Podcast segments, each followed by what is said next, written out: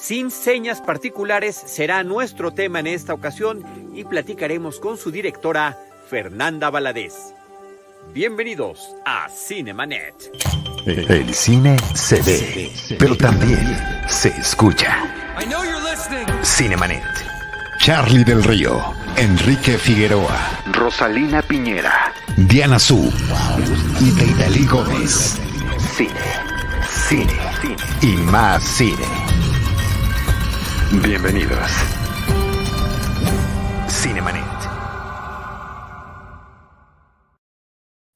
Hola, hola a toda la gente que nos está acompañando el día de hoy. Ha de ser rarísimo escucharme y verme aquí. Soy Diana Su, soy una de las co-conductoras de Cinemanet. Ahorita, en cualquier momento, se va a conectar el resto del equipo, sobre todo el titular, que es Charlie del Río, que está teniendo un par de problemas técnicos, como todos hemos estado teniendo, y más sobre todo en estas épocas en donde tenemos que trabajar y, y estar todo el tiempo en casa, y es algo muy eh, pues siempre la tecnología falla, ¿no? Pero bueno, quien sí ya está aquí acompañándonos y que se va a conectar conmigo es Rosalina Piñera, también co-conductora de este programa. Hola, Ros. ¿Qué tal, querida mía? Este, les damos la bienvenida, que esperemos que, que nos acompañen porque hoy tenemos una entrevista con una directora que, bueno, que es autora de la película de la semana, una película importantísima, sin señas particulares. Ella es Fernanda Valadez, una película que está, porque pone justamente en la mesa temas muy importantes que están atravesando al México nuestro. Eh, bienvenida, Fernanda Valadez. Hola, Rosa, hola, Diana. Un gusto estar por acá.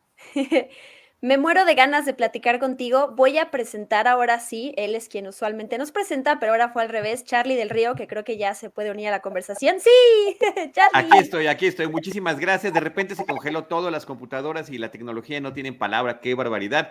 Eh, Fer, muchísimas gracias una vez más por acompañarnos. Diana Su, gracias por la presentación. Rosalina Piñera por estar con nosotros en este equipo Cinemanet. Y antes de iniciar la charla, yo sí quiero dar el pues la referencia de que afortunadamente eh, ya habíamos tenido la oportunidad de platicar con Fernanda Valadez hace varios años, hace cinco años, episodio 669, si no me equivoco, al rato lo chico con mm. precisión, pero platicábamos justamente sobre su corto 400 maletas. Eh, en ese programa también platicábamos con Ulises eh, Pérez Mancilla sobre su corto O ser un elefante y pues teníamos este primer acercamiento, Fernanda, a este trabajo que finalmente has depurado en lo que tiene que ver con la investigación y también con eh, la forma de llevarlo ahora a la pantalla grande. Una historia similar con una, eh, la actriz es la misma protagonista, pero de verdad eh, ese trabajo era importantísimo, también recibió muchos reconocimientos, pero lo que has logrado ahora con el largometraje es verdaderamente formidable y siempre la primera palabra que le pedimos a nuestros realizadores o realizadoras cuando nos acompañan es que nos compartas, por favor, la premisa de tu cinta. Pues es, eh, sin señas particulares, es una historia de viaje, es la historia de una madre que hace una travesía en busca de un hijo que desaparece rumbo a la frontera con Estados Unidos.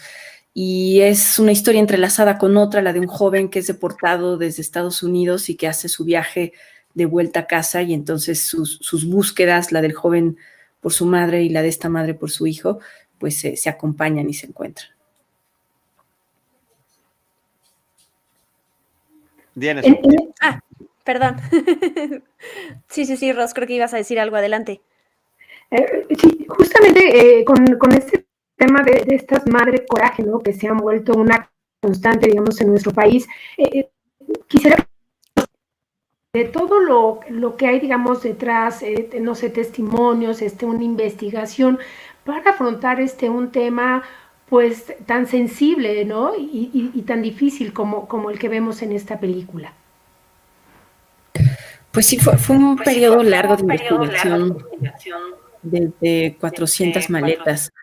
Eh, ahora sí que la Hubo varias situaciones. Yo creo que la, masacre de San Fernando, las dos masacres de San Fernando fueron, yo creo que episodios muy importantes, no para la película, sino para, para, para México y entender en lo que esta sociedad se ha estado convirtiendo. Hubo una nota en particular eh, que encontró Astrid, Astrid Rondero, que es co-guionista y productora y, coautora de, esta película en realidad, encontró en el blog del narco y era una crónica que nunca sabremos si es real o es ficcionada, pero que nos ayudaba a entender eh, un poco cómo se entrecruza el reclutamiento forzado con la desaparición forzada y con la migración, y era el testimonio de superviviente de un secuestro de un camión en la ruta hacia Tamaulipas, hacia la frontera de, Tamaulipas con Texas. Y creo que fue como la pieza que nos ayudó a entender muchas cosas que habíamos estado investigando y que continuamos buscando después de haber hecho 400 maletas y que tiene, eh, pues toda esta cosa tan fuerte, tan trágica y tan desastrosa de la desaparición forzada, pero eh, de, una esclavitud de facto que es el, reclutamiento forzado. Y pues todo eso lo queríamos contar desde la perspectiva de, una mamá, que es esta, eh, esta mujer, Magdalena, interpretada por Mercedes Hernández, y, que tratamos de entrelazar en Sin Particulares con otras historias de otros personajes que, pertenecen también a otras clases sociales y que creo que nos ayudaban a, intentar expresar que esta crisis humanitaria pues no, no es exclusiva de una región o de una clase social o, de eh, los migrantes, sino que es una tragedia y una problemática que atraviesa a toda la sociedad mexicana. Fernanda, creo que antes de hacerte una pregunta, lo primero que te quiero decir es gracias. Gracias por, pues, por haber hecho esta película y haberte atrevido a, a meter, a seguirte metiendo en estos temas. Quiero preguntarte cómo vives tú el, digerir todo esto desde el proceso de eh, encontrar una historia, después de hacer un guion, después de estar metida en la dirección, en la parte de, me imagino que supervisando la edición también, dirección de los actores, por supuesto, antes, y después de que sigue y sigue la plática, que es súper importante, pero bueno, al final, quieras o no, son temas muy duros. Muy duros. Eh, ¿cómo, ¿Cómo has digerido tú todo esto en todas estas etapas? Pues la, verdad es que me siento afortunada de, estar acompañada de, de, Astrid, sentir que estamos haciendo esto en equipo y que durante todo el proceso pues hemos ido conversando y hemos ido buscando y, creo que ha sido una búsqueda también por, por la empatía. Eh, siento que en estos más de 10 años de guerra contra el narco, eh, sentimos un shock, o yo sentí una especie de shock y de, y de sorpresa de irnos enterando de las noticias de violencia dice Astrid, en una especie de, macabra novela por entregas, como que una nos va dando información que complementa a la otra. Y en algún momento, pues nos hemos ido desensibilizando. Eh, creo que para mí el acercarnos a las historias de los familiares de, de los desaparecidos es mantenernos desde el lado de la empatía. En, en toda esta negrura tan complicada, pues finalmente son historias de, de mucho amor, de, una convicción inquebrantable y, de personas en muchísima adversidad que se convierten en, verdaderos activistas. Eh, y pues eso, eso es también eh, muy esperanzador, ¿no? Em, Fernanda, cuando platicábamos de tu película en el 2014, de 400 maletas, que finalmente es la, historia que tomas y que de alguna forma expandes desde otra perspectiva, gracias a este guion y este trabajo que nos estás comentando, eh, mi compañero Roberto Ortiz hablaba de esta emergencia nacional, esta emergencia que eh, pues no solo no se ha resuelto, sino que se sigue recrudeciendo, que sigue estando eh, inmersa en todos los aspectos de nuestra vida nacional. Eh, ya decías muchos de esos aspectos que está abarcando. Y a, la hora de ver tu película, ¿cómo, eh, logras mostrarnos a través de la ficción esta terrible realidad y a través de la ficción lograr también un viaje interesantísimo lleno de metáforas en esta cinta sin señas particulares que ya está en cartelera desde el fin de semana pasado, en tanto en cine comercial como en otros eh, eh, circuitos como la Cineteca Nacional? Pues eh, primero sobre la, ficción, creo que en algún momento antes de 400 maletas me pasó por la cabeza intentar hacer un documental. yo creo que todos hemos sentido la necesidad de enterarnos de los detalles de las historias, de escuchar las historias humanas que están detrás de, las cifras y, probablemente como que el primer eh, impulso pues fue, vamos a hacer un documental, pero definitivamente mi vena no es de documentalista y lo que trataba de contar en realidad era estar en, el momento en que sucedían las cosas y pues eso solo es posible a través de, la ficción. Por otro lado, eh, ya, habiendo pasado 400 maletas, me quedé yo con esta sensación de, que no, no había tenido la madurez para poder eh, contar una historia que es muy delicada, que había contado a los personajes con cierta distancia y que necesitaba, pues, aventarnos un clavado para escribir otra vez el guion y tomarnos la libertad de no contarlo desde una perspectiva totalmente realista. Y un poco eso creo que esas fueron las, las brújulas que Astrid y yo fuimos encontrando. Eh, en, en algún momento nos preguntábamos cómo retratar la violencia. En la manera en que trabajamos Astrid y yo a veces ella eh, le da una pasada completa al guion, o luego se la doy yo, o luego trabajamos a cuatro manos. En algún momento estaba yo dándole una pasada y, estaba perdiéndome en los detalles de, la violencia, los detalles sangrientos, que eh, Astrid en eso es súper frontal y, me dijo, es, es la, la perspectiva totalmente equivocada. Ya habíamos tomado la decisión de contar la perspectiva de una madre, la violencia gráfica es alejarnos de esa perspectiva emocional. Entonces, conforme fuimos platicando, a ella se le ocurrió que debiéramos utilizar figuras más metafóricas para poder expresar este viaje. Y creo que conforme tomamos esa decisión, la escritura se liberó y, finalmente pudimos también separarnos del corto para contar una historia que, que, para nosotras también se sintiera distinta y, nueva y al mismo tiempo creo que lo sentíamos así más sincera. Y, me parece que todos los que estamos aquí, que hemos visto la película y el público así, así ha reaccionado ante la forma eh, tan elegante que han tenido de, de, tomar este tema. También le damos la bienvenida de Idalí Gómez, está con nosotros para charlar contigo, parte del equipo Cinemanet. De Idalí. ¿Qué tal? Buenas noches. Este, llegué un poquito tarde, pero justo eh, yo tuve la oportunidad de platicar eh, contigo, Fernanda, en, el Junket, y decías que tan poquito tiempo para, para este tema tan serio, eh, pues no, no, no, alcanzas a hacer realmente como, preguntas profundas, ¿no? Y, justo ahorita que estabas mencionando a, a Astrid, pues quiero conocer más sobre este equipo de mujeres que conformó la película. Muchas gracias, Ideli.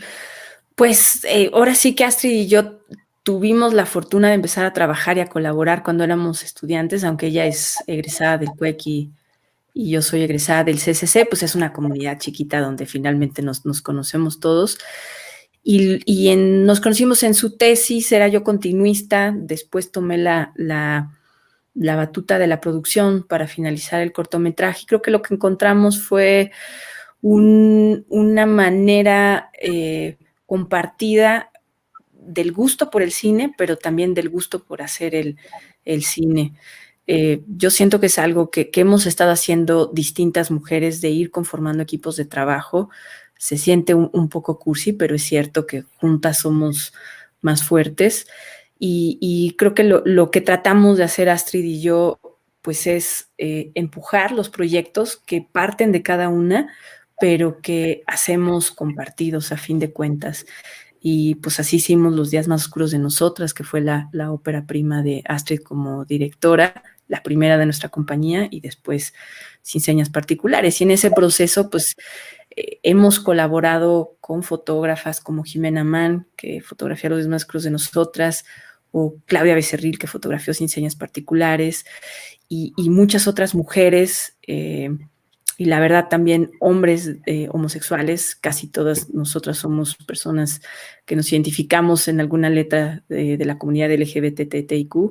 Entonces, eh, pues creo, creo que hemos conformado un equipo donde hemos tenido la capacidad como de cambiar los, los sombreros, así como el sombrerero loco de decir, eh, ahorita yo produzco eh, o dirijo o coescribimos y eso ha sido, la verdad, muy benéfico para mí y, creo que para todos, ¿no? Em, ahora que mencionabas este, el trabajo me gustaría que nos comentaras acerca del trabajo para justamente estas metáforas y, cómo retratar una tragedia de una forma tan bella como lo vemos, ¿no? que nos lleva desde el primer cuadro de la película, de esta luz, ¿no? De este primer cuadro de, un blanco eh, que nos puede hablar de, luminosidad, de la esperanza de este chico, de que se va a ir este, a encontrar un, un destino mejor y que nos va sumergiendo poco a poco entre la niebla, entre la niebla este, a las profundidades abismales pues, de, la maldad. Eh, vemos, hay una niebla constante, ¿no? Este, y este sentido como eh, de estos reflejos en el agua. ¿Nos podrías hablar un poquito acerca del plan visual de la película? Eh, fue una discusión por supuesto, desde la escritura con Astrid y con Claudia Becerril, la, fotógrafa, creo que lo que tratábamos era que, el viaje empezara como una película realista, eh, plantear una historia que, se sintiera afincada en la realidad y, contar un viaje eh, que fuera pues un viaje a lo desconocido, básicamente donde el espectador supiera tanto o tan poco como esa madre que parte hacia la frontera, eh, hacia territorios desconocidos, sin la certeza de, poder encontrar a ese hijo al que tanto ama. Y muchas de las decisiones que tomamos tienen que ver con ese punto de vista de, en realidad no conocer. Eh, tiene que ver también, eso fue una, una decisión que tomamos con un presupuesto muy acotado que se convirtió creo que en un detonante para la creatividad, como teníamos que ser muy cuidadosas de lo que poníamos enfrente de la cámara, porque lo que está enfrente de la cámara pues cuesta de alguna manera en, las locaciones, en el arte, en, los actores. Eso nos dio la idea de contar mucho con lo que está fuera del cuadro y que eso era consecuente con esta sensación del viaje a lo desconocido buscamos que ese viaje se fuera haciendo más expresivo que realista conforme iba avanzando de manera que los paisajes y las cosas que veíamos fueran más relativas a lo que siente el personaje que a lo que realmente está ahí o lo que está ahí pudiera ayudarnos a decir eso que ella espera, que teme o, que añora y, y pues de esa manera fue la verdad en ese sentido fue muy lúdico. Eh, el trabajo con Claudia es, una fotógrafa maravillosa, entonces pues era eh, mucho ensayo y error en la preparación. ¿Qué podemos eh, hacer? ¿Con qué lentes podemos jugar? ¿De qué manera podemos expresar esta relación? de la memoria que no es directa y entonces jugábamos con lentes de plástico o el hacer eh, la fogata, a veces éramos este, tres peladas haciendo ahí una fogata y, pensando cómo íbamos a hacer lo del diablo. Entonces creo que fue una búsqueda, pues sí, muy juguetona, eh, tratando de explotar aquellos elementos que sí teníamos a, la mano y tratando de cumplir este objetivo de, un viaje que al final fuera más eh, expresivo y emocional que, que realista, ¿no? Y Fernanda, eh, creo que eh, esas palabras clave que has dicho respondiendo a la pregunta de Ross, me gustaría que lo lleváramos, pero a la parte de las locaciones también, ¿no? ¿Cómo fue encontrar este, estos lugares que acompañan al sentimiento de los personajes, a lo que están viviendo, a estos lugares tan, tan grandes pero vacíos, esta calma, este silencio y al mismo tiempo, pues este horror que, que puede eh, iniciarse de un momento a otro, cómo fue eh, encontrar esos lugares y pues básicamente mover la cámara ahí y a tu equipo para lograr esta estética de la que habla Ross, que es impresionante porque son imágenes que se te quedan en la cabeza aun cuando acaba la película y las seguimos, las seguimos digiriendo.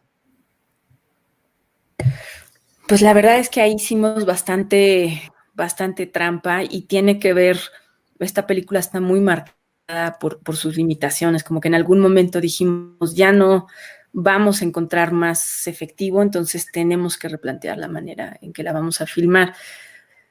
Originalmente queríamos hacer un road movie, o sea, seguir al personaje eh, por distintos estados del país, como, como lo hacen en, la ficción, pero pues no nos alcanzaba para eso y la respuesta que encontramos fue elegir una zona en el estado de Guanajuato, en, a las afueras de la capital, donde hubiera una diversidad de paisajes que pudieran cambiar a lo largo de las estaciones.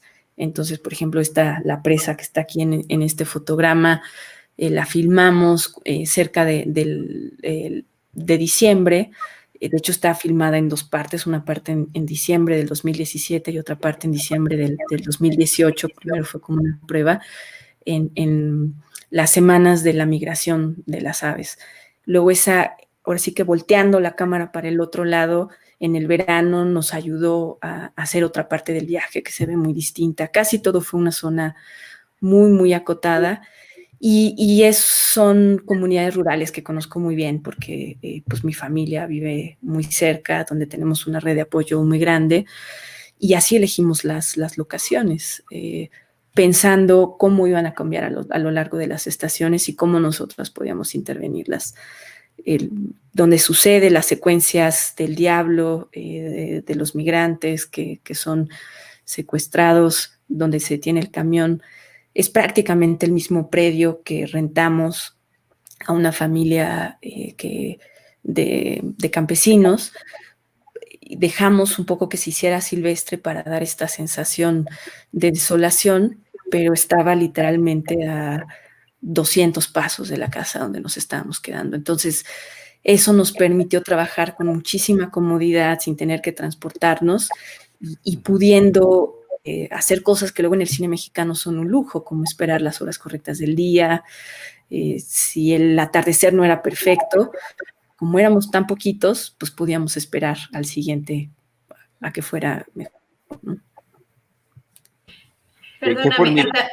Y también de, un tema de, seguridad, ¿no? O sea, un tema de, que no puedes llegar a veces a, meterte en un lugar sin conocerlo, ¿no?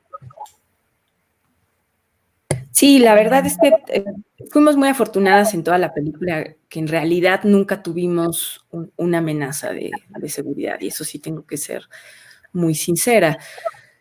Con, con, la comunidad en la que trabajamos, la comunidad de cajones, pues fue un, una comunidad con la que establecimos lazos a lo largo prácticamente de un año. Entonces, eh, fue una relación muy estrecha, muy emotiva, donde también nosotras aprendimos otra manera de, hacer cine. Ah, se siente ahorita un poco trillado decir cine comunitario, pero creo que hicimos un cine donde la comunidad en la que estábamos pues participaba, nos rentaron locaciones, eh, las casitas que construimos fueron construidas por trabajadores locales coordinadas por la, directora de, arte Dalia Reyes. Eh, los materiales que utilizamos fueron devueltos a la, comunidad. Entonces, en ese sentido, fue una relación muy estrecha que, en ningún momento nos puso en, peligro. Eh, una, una, situación que los pone en este contacto con la comunidad, pero que también resulta muy ingeniosa eh, en la práctica del quehacer cinematográfico. Eh, qué interesantes las preguntas que, están formulando mis compañeras, porque me parece que están apuntando hacia eh, cómo, independientemente del tema tan poderoso que estás manejando, a través de la creatividad, del ingenio y, como dices tú, de la falta de recursos se resuelven tantas cosas. Ahora, hay otro tema que a mí me parece interesantísimo, Fernanda, que me impactó mucho y es como los personajes con los que se va encontrando Magdalena en el Ministerio Público, en el CEMEFO, en, la, estación de camiones o donde sea, terminan siendo anónimos. Eh, siempre, jamás podemos ver sus rostros. Esta decisión eh, tan eh, contundente, tan clara y que también nos habla sobre muchísimas cosas. Ah, platícanos sobre esta decisión. Pues fue algo que nos planteamos durante la escritura y que tiene que ver con, lo que sentíamos con respecto a 400 maletas. En, el corto a pesar de que la esencia de la historia es muy parecida, las decisiones que tomé como directora hacen sentir, por ejemplo, en los ministerios públicos al ver la cara de un actor que es muy buen actor, pero eh, particulariza una problemática de violencia estructural en un personaje. Y al plantear la reescritura de Sin Señas Particulares, eh, Astrid y yo tomamos la decisión de que no podíamos ver esos rostros para generar esta atmósfera donde la adversidad y, la desatención y la falta de Estado no es culpa de un personaje, no es culpa de un funcionario, sino es eh, una problemática, pues sí, estructural. Eh, y, a eso se debe un poco. No sabíamos si iba a funcionar del todo, entonces sí firmamos eh, algunos contracampos en caso que no nos saliera. Hay algunos eh, que no, no, teníamos planeado, por ejemplo, la, de Meche, que está con la Regis, mm, como es una secuencia de cinco minutos y que en algún momento la voy a tener que cortar. Y, bueno, no, salió. Ahora sí que un poco fue eh, pues chiripa, ¿no? Tuvimos buena fortuna. Pero teníamos esa, esa intención de, de generar una atmósfera donde la adversidad fuera, como dices, un poco anónima, porque no es causada por una persona en específico, sino por una multiplicidad de, factores. del mismo modo, las personas que la ayudan en su camino son un poco anónimas también, con excepción de algunos personajes muy específicos, por la misma razón, ayudar. Yo creo que tampoco es fácil conforme íbamos investigando muchas de estas historias de gente que da los tips, como sucede con las buscadoras, que de pronto llega alguien con un mapa donde puede estar una fosa, están arriesgando también su vida, ¿no? y, queríamos reflejar con este anonimato esa dificultad también de presentarse en el espacio de, lo público con, toda claridad. Fernanda, hay varias secuencias en la película que nos tocan a los espectadores eh, profundamente eh, me quiero detener en, una porque eh, creo que es este, tal vez explique algo de lo que estamos viviendo. Es la, de este anciano este indígena que, empieza, que es testigo ¿no? del horror eh, en primera fila y que trata de, de, explicar lo que ha visto y, de, y a su vez de referirse al mal como algo este, no terrenal, como algo este, no humano, ¿no? Porque no, no encuentra esta generación como una explicación eh, posible a lo que se está viviendo. Y, obviamente en esta concepción del mal y la figura del diablo que mencionabas. Creo que esa es de, las partes que más nos, nos emocionaban y, que sentíamos que era donde nos alejábamos completamente del, del cortometraje y que cinematográficamente eh, pues eran, eran retadoras y al mismo tiempo el reto era mantener el relato eh, no desde una perspectiva efectista, sino sentir que, continuábamos en, la perspectiva emocional de la madre y en este fragmento del personaje de, Alberto Mateo. Lo que tratábamos, o la pregunta pues era, era esa que, mencionas, Ros, cómo poder expresar que también esta violencia no es eh, un acto aislado, sino que hay una, una barbarie, eh, que vivimos una crisis pues de, deshumanización.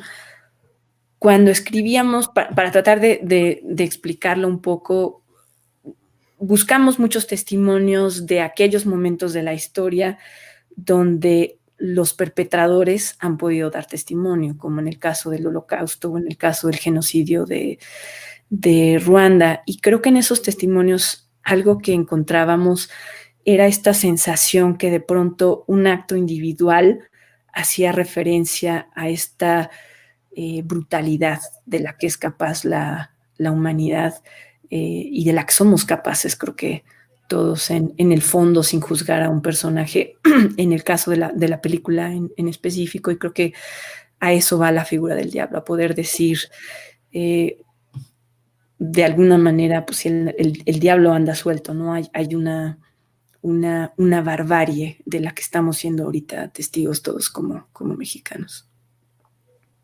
Wow. Fernanda, quiero aprovechar para salirme un poquito de, la plática sobre eh, elementos de la película para preguntarte cómo, cómo te sientes con todo. Eh, o sea, el reto que ha implicado hacer esta película, eh, las críticas impresionantes que ha recibido desde que ha estado en los festivales, los premios que se ha ganado, el hecho de que ya pueda llegar a, salas comerciales. ¿Qué, qué, sientes, no? Como esta parte de estar satisfecha, estar agradecida o preocupada, eh, con curiosidad de algún tema que no sabías eh, que, tenías como que esas ganas de contar. ¿Cómo te sientes?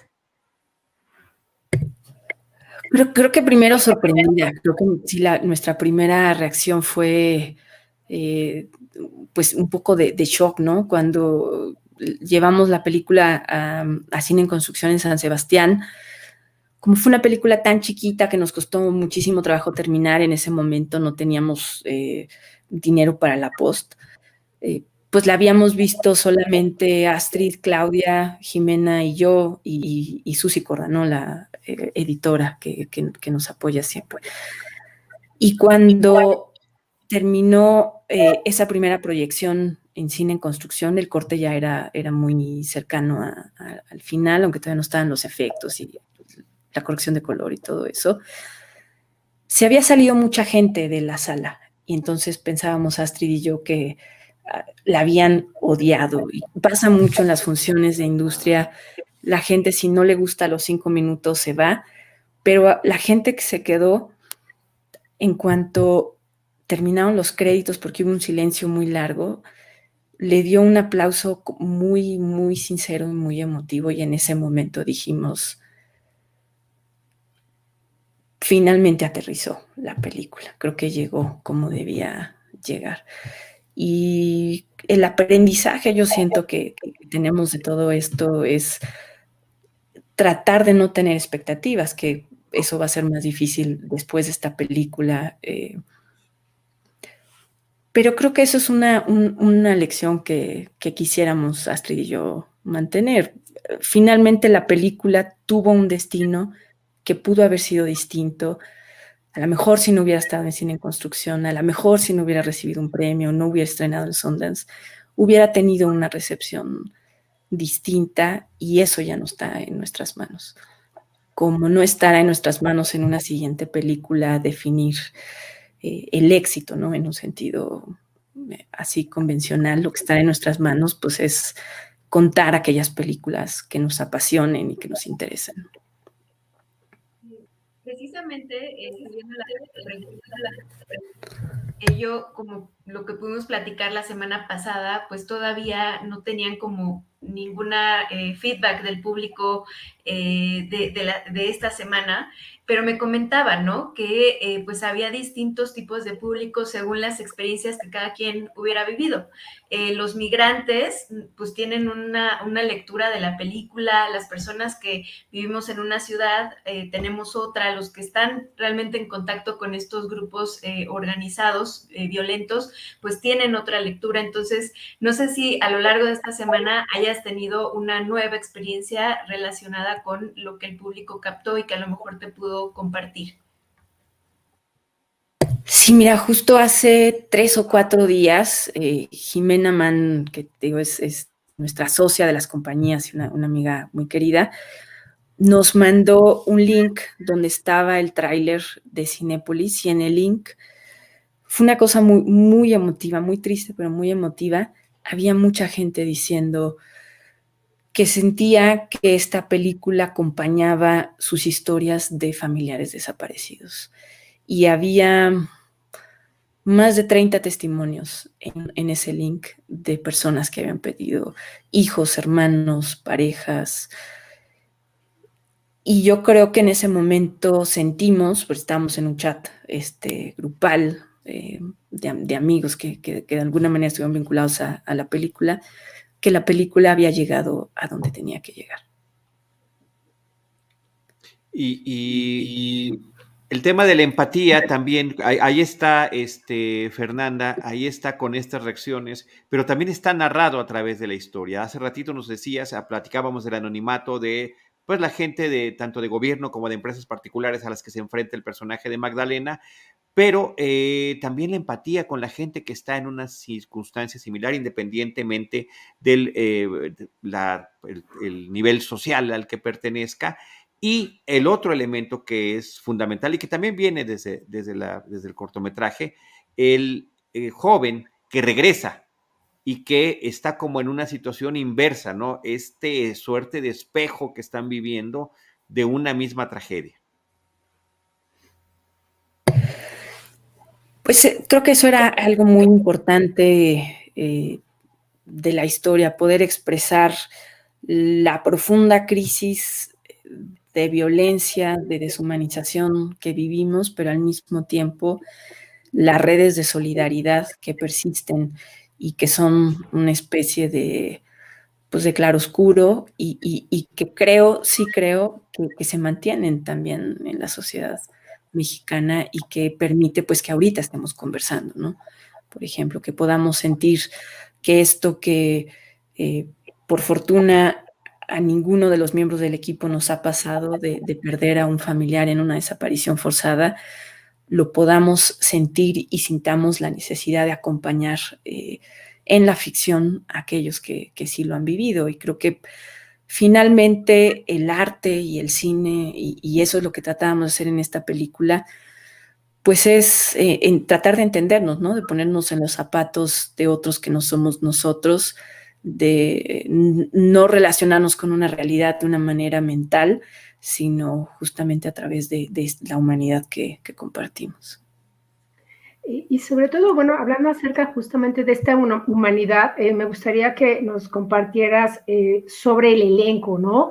Eh, el personaje Magdalena, interpretado por Mercedes Hernández, que es como una fusión como de valentía y de vulnerabilidad, o Juan Jesús Varela es el que hace de su hijo que tiene un rostro de ángel y que va a tener una transformación eh, sumamente trágica a lo largo de la película. ¿Cómo los encontraste y, si planteaste, bueno, por ejemplo, que, eh, que, reflejar esa inocencia que era necesaria en esta película? Pues em, empezando por Meche, eh, ahora sí que desde 400 maletas tenía yo la certeza de, que quería volver a trabajar con ella. Es una actriz de unas capacidades enormes y, al mismo tiempo eh, capaz también de, la sencillez de interactuar con actores no profesionales, de, poder eh, improvisar, de escuchar al otro. Entonces creo que Meche fue, fue al mismo tiempo que una gran actriz, un instrumento para yo poder trabajar con, actores no profesionales, como el caso de Juan Jesús Varela, que es un un, chico muy, muy talentoso. Cuando lo casteamos tenía 15 años, eh, de una comunidad en, Guanajuato, eh, y, que mm, tiene esta facilidad eh, que creo que es lo que comparten actores profesionales y actores no profesionales, de imaginar emociones e imaginar situaciones.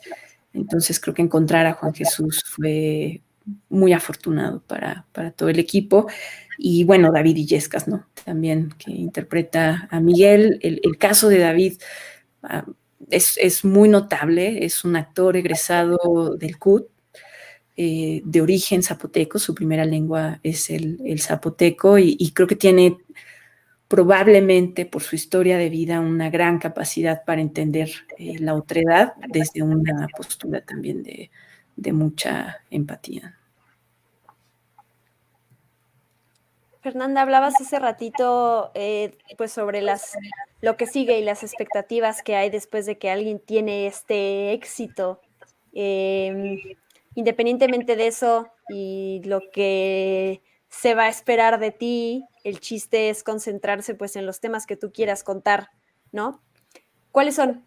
Eh, ¿Quieres seguir por estos rumbos de contar este tipo de historias o que a lo mejor sin tener muy claro eh, qué personaje retratar y por dónde, pero te gustaría aventurarte a, contar una historia sobre eso algún día? Pues ahorita la que viene es un proyecto que, parte de, Astrid y que es algo que, hemos venido haciendo. Y nos encontramos en su tesis que ella dirigió, yo produje, luego la mía, que eh, luego Los días más crudos de nosotras, luego Sin señas particulares, y entonces estamos eh, coescribiendo un, proyecto que es, como una conversación, eh, parte de ella, pero creo que la, hacemos o, este, como que nos damos mutuamente la posibilidad de apropiarnos de estos proyectos. Este proyecto en particular sí tiene que ver con, una temática social, es eh, un coming of age que tiene que ver con un huérfano del, narco y, creo que es una pregunta paralela. Em, empezamos a imaginar esta otra película cuando todavía no filmábamos Sin Señas Particulares.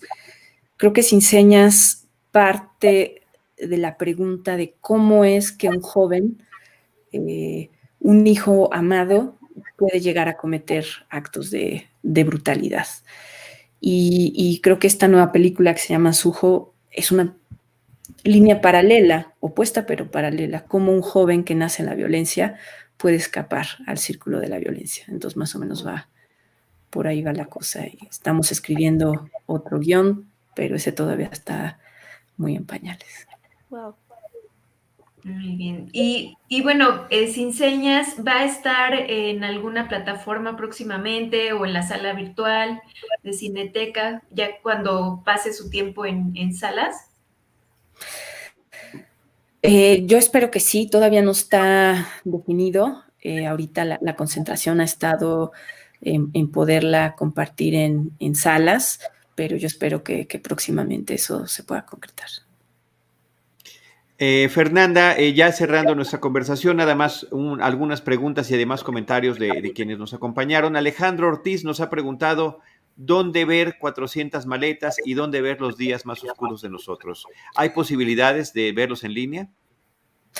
400 maletas estaba público en el CCC, la cortamos momentáneamente porque la historia es muy similar a la de Sin Particulares y para no este, spoilearnos el, el final, pero bueno, ya que pase lo, lo volveremos a, compartir. Ahora sí que el, CCC fue muy generoso en permitirnos eh, cortar ese link. Eh, los días más oscuros de nosotras eh, la estrenamos apenas en, enero de este año en salas.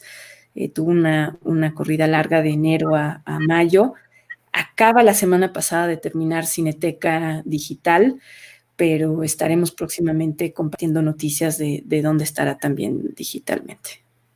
De acuerdo. Y bueno, agradecer también el apoyo de Luis Alfredo Lorenzo, que además de enviarnos oraciones eh, y agradecimientos, se sumó al superchat de este programa. Este es un programa independiente. A veces hasta se nos olvida estar avisando que tenemos este medio del superchat para apoyar a la producción y nos hizo esta aportación de 499. Así que Luis Alfredo, gracias por habernos acompañado y gracias por el apoyo que nos has brindado a la producción.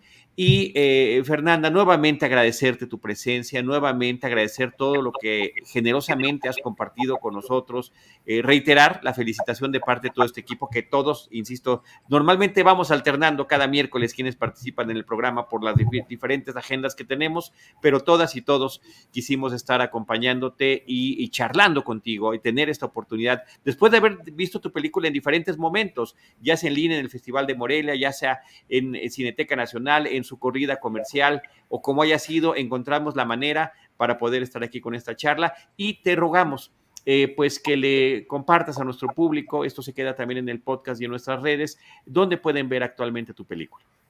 Y algún otro comentario que tengas, por supuesto. Sí, me acordé ya que Los Días Más Crudos de Nosotras está en la programación de Cinema Queer México. Es. Eh, chanfle, se me, se me, olvidó ahorita la fecha, pero es en estos próximos días. La programación de Cinema Queer México tiene dos días gratuitos en Filming Latino, los días más crudos de nosotros, para ah, que la puedan ver por ahí.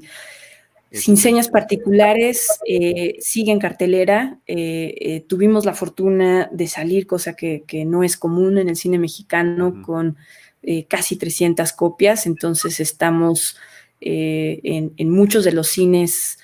Si buscan la cartelera, está por supuesto Cineteca Nacional. En, Cinépolis y en, Cinemex en, distintas plazas.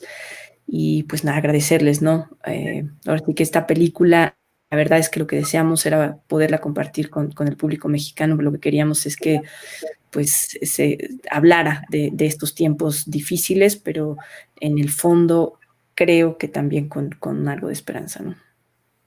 Absolutamente. Pues muchas gracias de nueva cuenta, Fernanda, Rosalina Piñera, Diana Su, Deidalí. Eh, gracias a todas y a todos los que nos acompañaron. La producción de Jaime Rosales, como siempre. Eh, yo reitero, porque sí me gusta, además queda en nuestros historiales, eh, Fernanda, pues este episodio que tuvimos, 669 es del 19 de noviembre del 2014, cuando platicamos contigo en lo que entonces se hacía como podcast presencial, 400 maletas.